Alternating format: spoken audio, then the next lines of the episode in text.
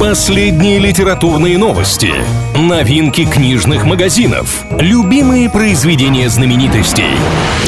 Книга ворот на правильном радио. Приветствую всех книголюбов, с вами Илья Андреев. В ближайшие пару минут будем говорить о литературе и всем, что прилагается. Что важного?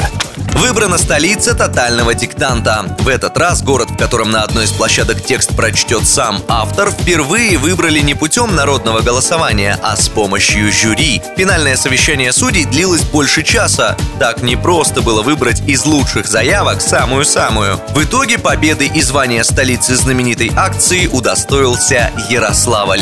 Тотальный диктант 2022 пройдет 9 апреля. Что обсуждают?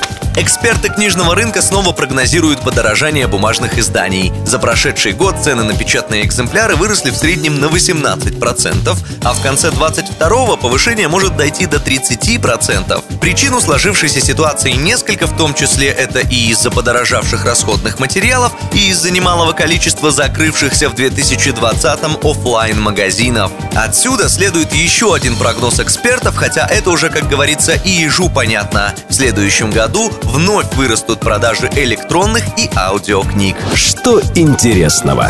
Сервис Litres предложил своим пользователям описать 2021 год с помощью названий известных произведений. Среди самых популярных вариантов оказались «О дивный новый мир», «Есть молиться любить» и «Голодные игры».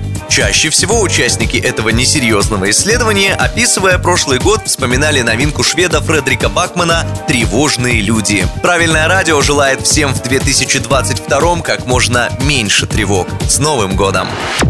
Книга ворот на правильном радио.